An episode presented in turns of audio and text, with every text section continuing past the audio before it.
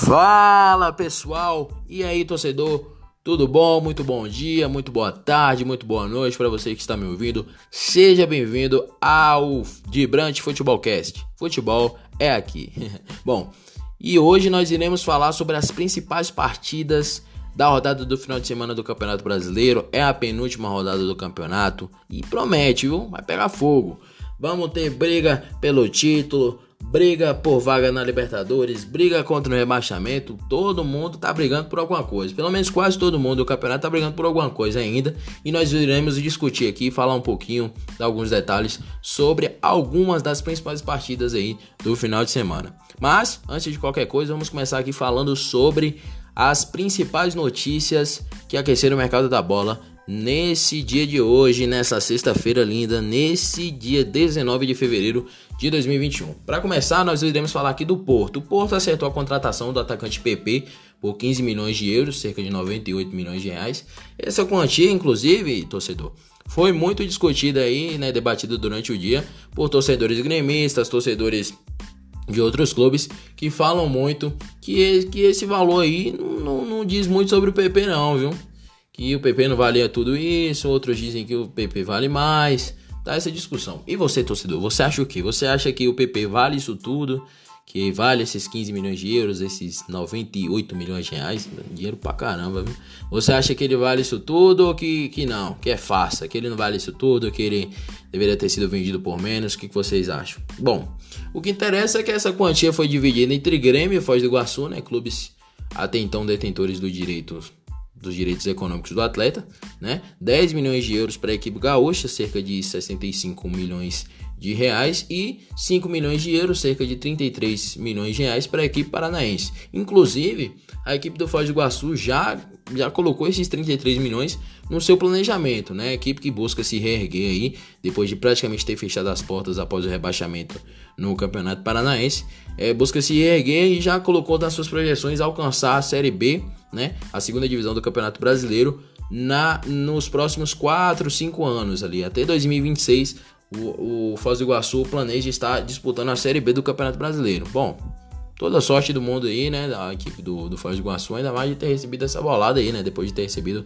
33 milhões de reais, é muito dinheiro, dá para investir bastante, ainda mais as equipes é, de um escalão inferior aqui no Brasil, que necessitam muito do apoio, né, necessitam muito é, de um apoio, de um suporte financeiro, né? Mas seguindo aqui, temos a Roma. A Roma entrou na briga pelo meio atacante Claudinho do RB Bragantino. A equipe brasileira é, do RB Bragantino especula vender o atleta para a Europa por cerca de 15 milhões de euros. A Roma entrou aí na briga com o RB Salzburg, com o RB Leipzig da Alemanha, com clubes do, do futebol árabe para contratar o atacante Claudinho.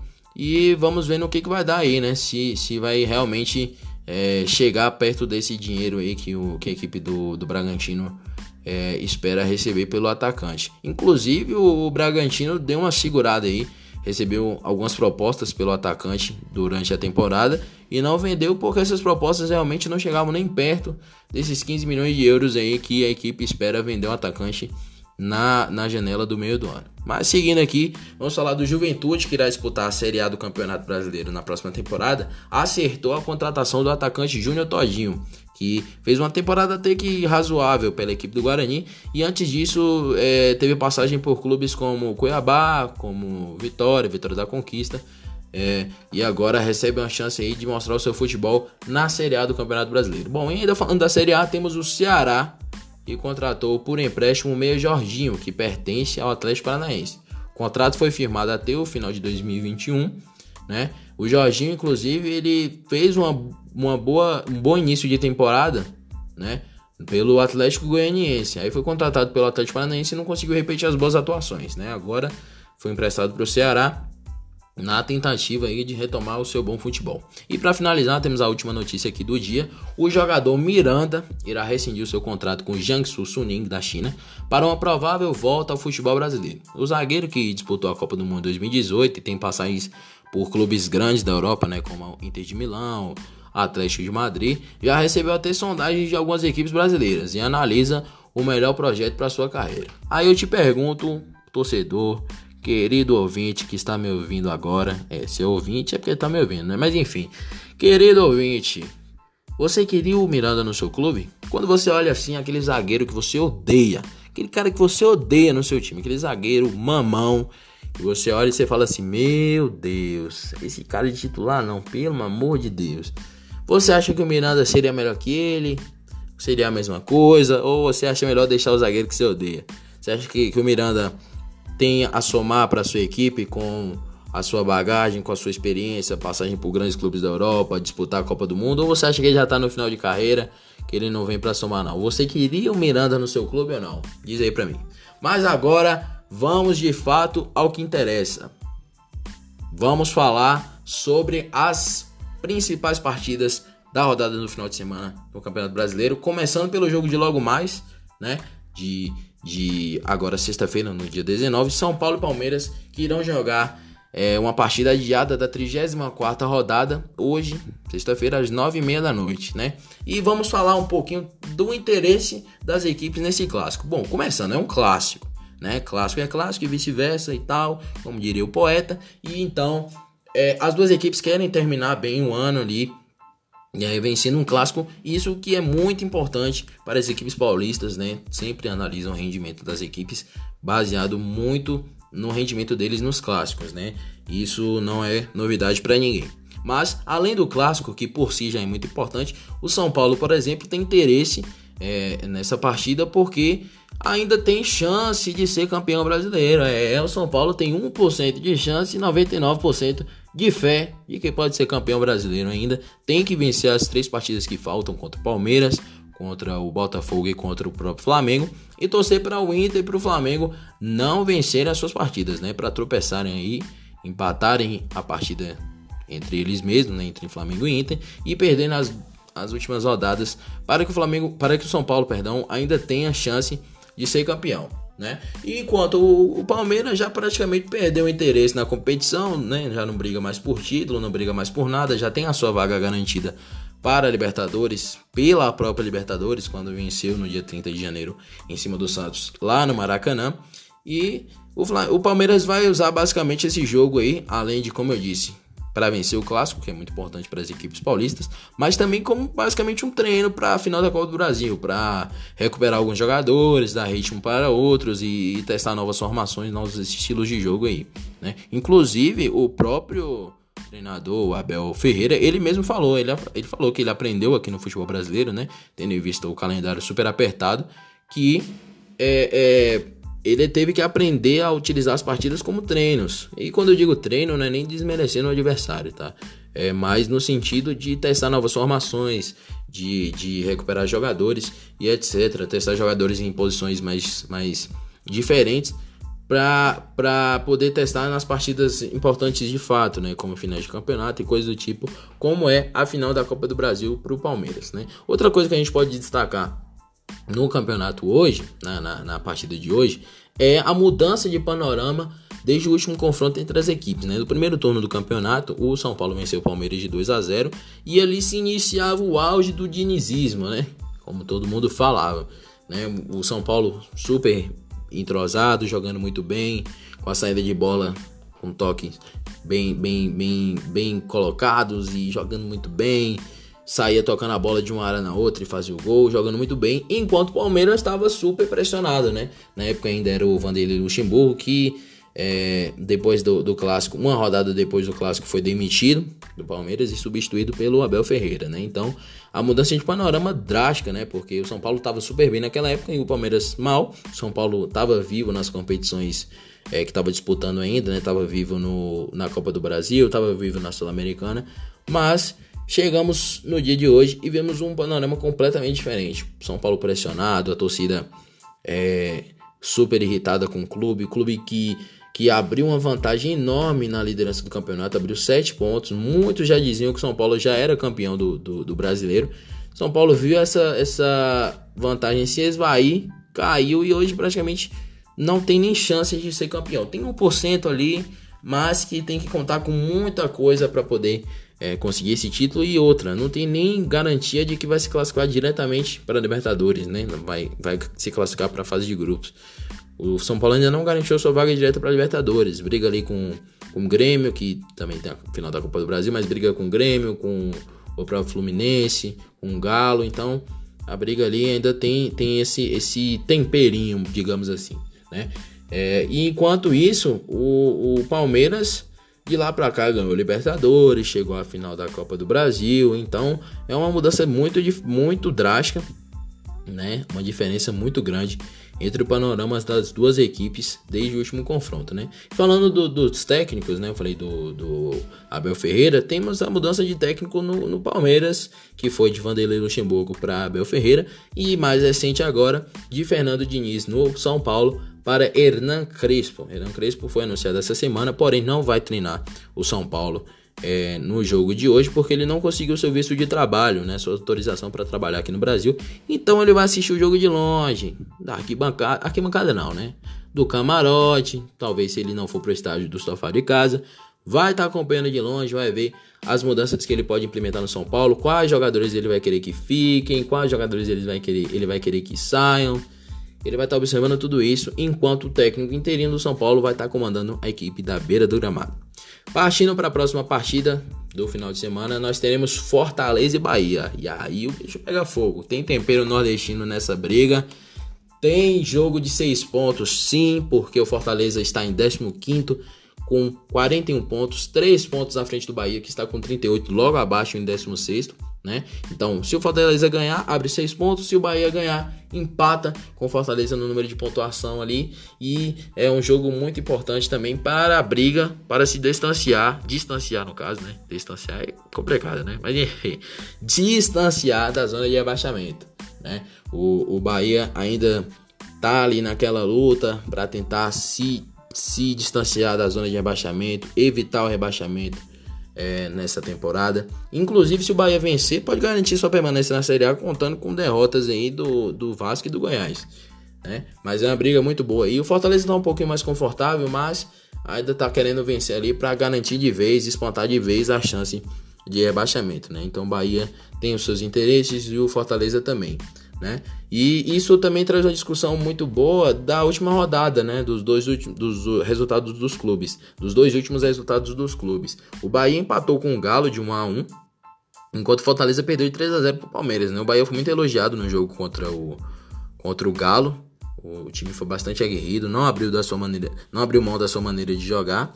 Enquanto Fortaleza teve muita dificuldade com o Palmeiras, é fato que o Palmeiras jogou super bem, estava muito inspirado naquele jogo, mas o, o Bahia vem de um jogo muito bom, em que foi muito elogiado, e o Fortaleza vem de um jogo péssimo contra o Palmeiras, né? Temos isso a discutir. E isso também traz outra coisa, essa briga aí para se distanciar da zona de rebaixamento entre Fortaleza e Bahia traz uma outra discussão. O futebol no Nordeste, do Nordeste, está em pauta, está em debate, está em xeque. Não foi um, um, um ano bom, uma temporada boa para os clubes nordestinos. Se você for analisar ali no recorte Série A e B, não foi um ano muito bom. Não, não tivemos clubes da, eh, nordestinos na Série B conseguindo acesso. É, inclusive o Vitória brigou para não cair, se salvou na última rodada. Temos o Bahia brigando aí praticamente até a última rodada também para não cair para a Série B. Então, esse ano o futebol do Nordeste não teve tanta tantos lampejos assim como, como teve em outros anos, né? Isso é, é triste para nós aqui do Nordeste, mas é o que acontece, né? Vamos torcer aí para que o futebol do Nordeste consiga se erguer na, na próxima temporada. Bom, vamos partir agora para a briga por vaga na Libertadores. Temos Santos e Fluminense, né? O Santos tá aí na briga até o final, tá lutando para conseguir a sua vaguinha ali na Libertadores, né? Na pré-Libertadores, porque na Libertadores de forma direta não vai ter como, né? Tá tentando uma vaga ali até o final, pelo menos na pré-Libertadores, né? O Cuca já falou isso, o elenco falou isso, que é o objetivo principal pro final da temporada. Então, eles querem essa, essa vaga na pré-Libertadores como prêmio de consolação, né? Perder a final da Libertadores, é, teve alguns tropeços no meio de campeonato, mas para não passar em branco nessa temporada, pelo menos uma classificaçãozinha para a Libertadores seria merecido para a equipe do Santos, que fez uma campanha muito, muito boa, uma campanha histórica, podemos dizer assim, na, na Libertadores, tendo em vista todos os problemas que o clube passou, né? Mas enfim, o Fluminense está em busca da vaga direta para da Libertadores, se classificar de forma direta para a fase de grupos, né? Sem precisar passar para a Libertadores. E além disso, o Fluminense busca também é, se garantir ali no G4, talvez no terceiro lugar, buscar uma vaguinha ali para é, aumentar a sua premiação, né? É, A gente sabe que no Campeonato Brasileiro, além da colocação é, trazer prêmios, trazer títulos, trazer classificações, também tem a questão financeira que interessa bastante aos clubes, principalmente um clube como o Fluminense, que vem de crises financeiras terríveis aí nos últimos tempos, né? Enfim, vamos falar do jogo em si, né? O, o Santos tem dois desfalques certos, né? Para, para o jogo, que no caso é o Caio Jorge, que teve um problema na coxa, e o Laércio que teve um problema no joelho, enquanto tem o Soteudo que é dúvida, né? Alguns dão ele como desfalque certo e tal, mas a informação que nós temos até então é que ele é dúvida para o jogo.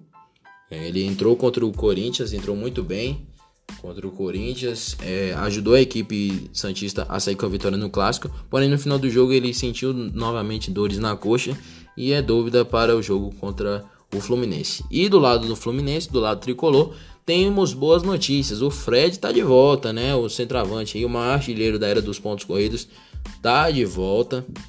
Depois de ter tido um edema na coxa, ele tá de volta aí para a partida contra o Santos e a tendência é ajudar o Fluminense aí a garantir a, a vaga direta para Libertadores, né? Tá correndo atrás. Enfim, falando agora também do Santos, né? O Santos já está próximo de acertar com seu novo treinador, que é o Ariel Holan é, que foi recentemente campeão chileno com a Universidade Católica e também foi campeão da Sul-Americana de 2017 com o Independente em cima do Flamengo.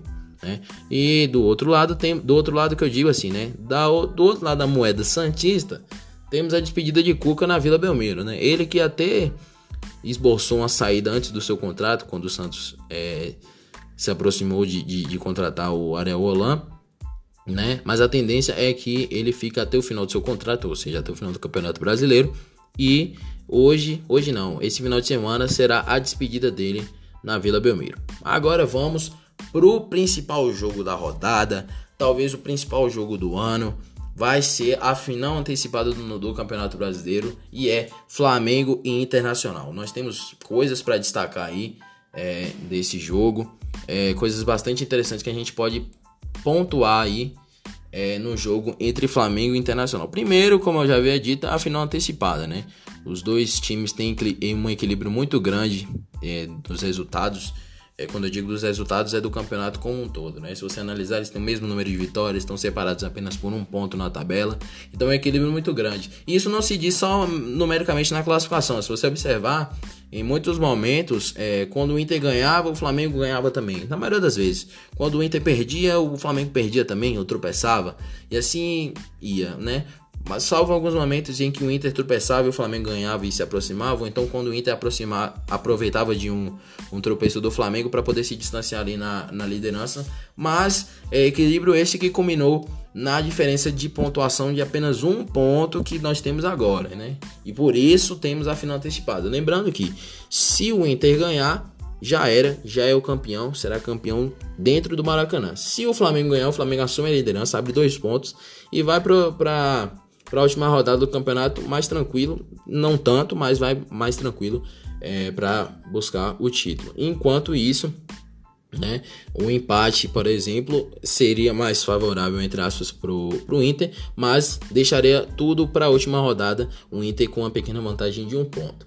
Né? E quando a gente diz sobre esse equilíbrio de resultados, a gente passa muito também pela campanha dos treinadores. Né?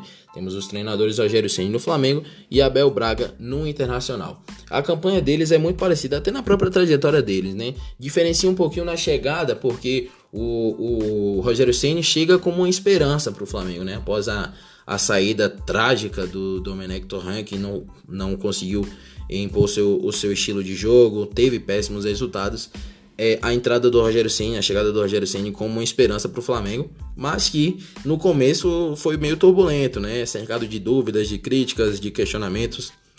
Não teve bons resultados de cara, teve eliminações na Copa do Brasil e na Libertadores. É, teve dificuldades, mas depois que conseguiu impor seu ideal de jogo, as suas ideias e o, depois que o, que o elenco conseguiu assimilar as ideias de jogo do Rogério Ceni, o Flamengo começou a render. Não à toa, é, nos últimos 24 pontos disputados, o Flamengo obteve 19, né? uma campanha muito boa, por sinal. Do lado do Inter, temos é, a chegada do Abel Braga, né? após uma saída também muito melancólica, digamos assim, do Eduardo Cudê. Eu digo melancólica porque o Inter estava bem, estava liderando o campeonato, E o Eduardo Cudê saiu porque ele estava irritado com a diretoria, tinha algumas brigas internas no elenco e também porque teve uma proposta, digamos que tentadora do Celta de Vigo da Espanha para contratar o treinador. E ele optou por ir para a, a Espanha, né, treinar o Celta de Vigo, e o Inter contratou o técnico Abel Braga. Ele já chegou cercado de questionamentos, não veio, não vinha de, um, de uma boa de uma boa campanha no Vasco, por exemplo. E ele foi contratado mais não só pelo, pelo pela identificação que ele tem com o clube, mas o Inter meio que contratou ele ali no desespero. E ele veio, como eu disse, cercado de dúvidas, de questionamentos, e no começo não teve uma boa, uma boa atuação também. É, teve péssimos resultados, eliminações na Libertadores, na Copa do Brasil.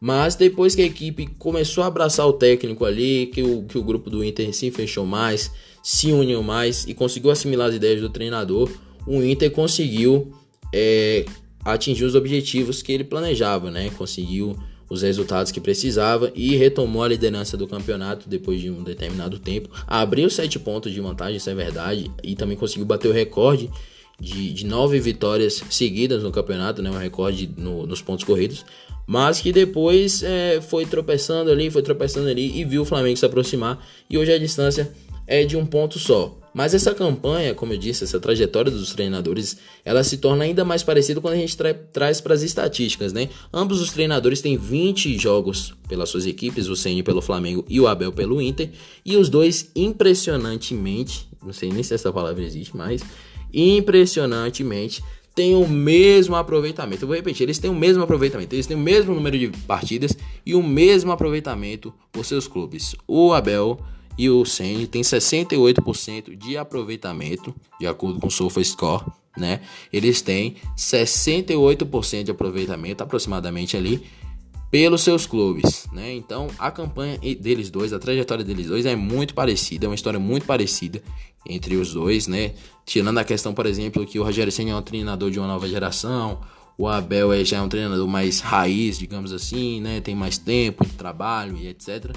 Né? Então a briga é muito boa nesse quesito também. Então vamos falar do jogo em si, das projeções para o jogo e eh, trazendo para uma questão até mais tática, assim, né? Impossível eh, falar de Flamengo e Inter das projeções para esse jogo e não falar das questões táticas, né? Vamos falar primeiro do Inter, né? O líder. Vamos falar do Inter. O Inter ele tem uma projeção de jogo, né? Um, uma formação, uma tática um tanto quanto mais reativa, uma proposta de jogo mais reativa, né? Para simplificar. Então uma, uma proposta de jogo mais reativa, o que não quer dizer que ele jogue retrancado ou que jogue por uma bola, nada disso. O Inter ele tem uma proposta de jogo que é mais é, é, se conter mais, não, não subir tanto as suas linhas de marcação, somente quando necessário, mas que também cria jogadas. Quando tem a bola, cria jogadas. Mas que tem uma proposta um tanto quanto mais reativa, mas criando também oportunidades. Uma prova disso foi o jogo contra o São Paulo, por exemplo, onde o Inter vence de 5 a 1 e desses 5 gols, 3 saíram de contra-ataques. O Inter, com a sua marcação bem encaixada, força o erro do adversário, aproveita o contra-ataque e faz o gol. Né? Então o Inter vem com essa proposta de jogo diferente da proposta do Flamengo. O Flamengo tem uma proposta de jogo que propõe mais a partida, né? Uma proposta que propõe. Muito bem, é isso aí. Vamos continuando aqui com as redundâncias. Brincadeira, mas enfim. A equipe do Flamengo propõe mais o jogo, tem é, jogadores de qualidade, não que o Inter não tem, mas tem jogadores de excelente qualidade do meio para frente e o Flamengo vem com a proposta de jogo mais diferenciada assim. O Rogério Ceni conseguiu diferenciar o meio-campo do Flamengo principalmente, onde ele coloca, segundo as palavras do próprio treinador Rogério Ceni, ele coloca quatro camisas 10 no meio-campo, né? Tratando ali do Gerson, do Diego, do Arrascaeta e do Everton Ribeiro, né? Falando que os quatro atuam com camisas 10 ali. Né? E ele falou que ele prefere ter jogadores que que consegue armar o jogo e estrutura uma marcação sem que os jogadores precisam precisem necessariamente estar no mano a mano na hora da marcação, do que ter um jogador que tem aquela formação tradicional de ter um volante que arma e outro que desarma. Ele falou que essa não, essa formação não agrada a ele e ele colocou esse tipo de jogo na equipe do Flamengo. Então vamos ver, né? Vamos ver o que, que o Flamengo tem a oferecer aí. Eu creio que assim, vamos falar, por exemplo, o Inter ele com, com essa proposta de jogo mais reativa, ele atrai o Flamengo muito para cima. Isso pode ser um problema, porque o Flamengo ele sabe conduzir a bola, ele sabe criar oportunidades. Talvez tenha uma certa dificuldade na hora de finalizar, né? Mas é, criar as oportunidades de gol, o Flamengo tem muita, muita qualidade. Então, é, isso pode ser um problema para o Inter, jogar de maneira tão reativa. Porém, eu creio que essa vai ser a proposta do Inter, uma vez que o Inter tem uma determinada vantagem ali. Não é uma, uma vantagem muito expressiva, é somente um ponto, mas tem uma vantagem. Se o Inter consegue segurar um empate contra o Flamengo, vai jogar contra o, o Corinthians, precisando vencer, obviamente, mas vai ser um tanto quanto mais tranquilo, né? Uma vez que o Flamengo é o vice-líder do campeonato e o, o, o Corinthians está lá atrás na tabela brigando por uma vaga na Libertadores. Mas é, é, do outro lado temos o Flamengo que é, analisando também se for tem um ponto fraco ali. Eu creio que essa questão de jogar com 4 camisas 10 talvez não seja tão proveitosa dependendo do nível de intensidade do jogo, né, do nível de exigência da partida. Uma vez que, por exemplo, o Diego, né, nada contra o jogador, acho um, um, um, camisa 10 clássico muito bom, muito bom jogador, mas ele não tem de fato a velocidade que o William não tem, ele não tem a, a velocidade que o, que o Gerson tem, ele não tem a velocidade que o Thiago Maia tem. É, então ele às vezes acaba criando um buraco ali no meio campo do Flamengo. Quando ele sobe muito para ajudar na criação de jogadas ofensivas lá na frente, ele acaba deixando um buraco ali na intermediária defensiva do Flamengo. Então, às vezes o Gerson tem que sair do seu lugar para poder ocupar esse lado, às vezes um lateral tem que subir, ou às vezes até um próprio zagueiro. No jogo contra o Corinthians mesmo ficou explícito isso, ficou um buraco na marcação. O Ilharão teve que subir para poder marcar o Arauz. O Arauz aproveitou esse buraco na defesa do, do, do Flamengo conseguiu encaixar o passe para o Leonatel fazer o gol. Então, é, às vezes acaba acontecendo isso com, com o meio-campo do Flamengo, esse desequilíbrio, digamos assim. Né? Mas eu creio que, que isso os dois treinadores estão estudando bastante e essa proposta do Flamengo é bem interessante, né? O próprio Rogério Senni falou que ele se inspirou no, no, no Flamengo da década de 80, né? Onde tinha Zico, Andrade, o Júnior foi jogar no meio, tinham outros jogadores que, que, que faziam essa mesma função, eram quatro camisas 10, digamos assim, no meio campo.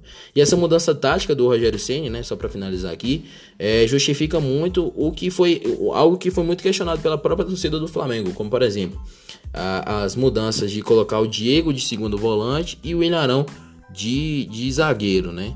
Essa essa essas mudanças foram muito questionadas, mas que hoje a galera tá entendendo melhor, porque também tá trazendo resultados, né? Verdade é essa. Mas enfim.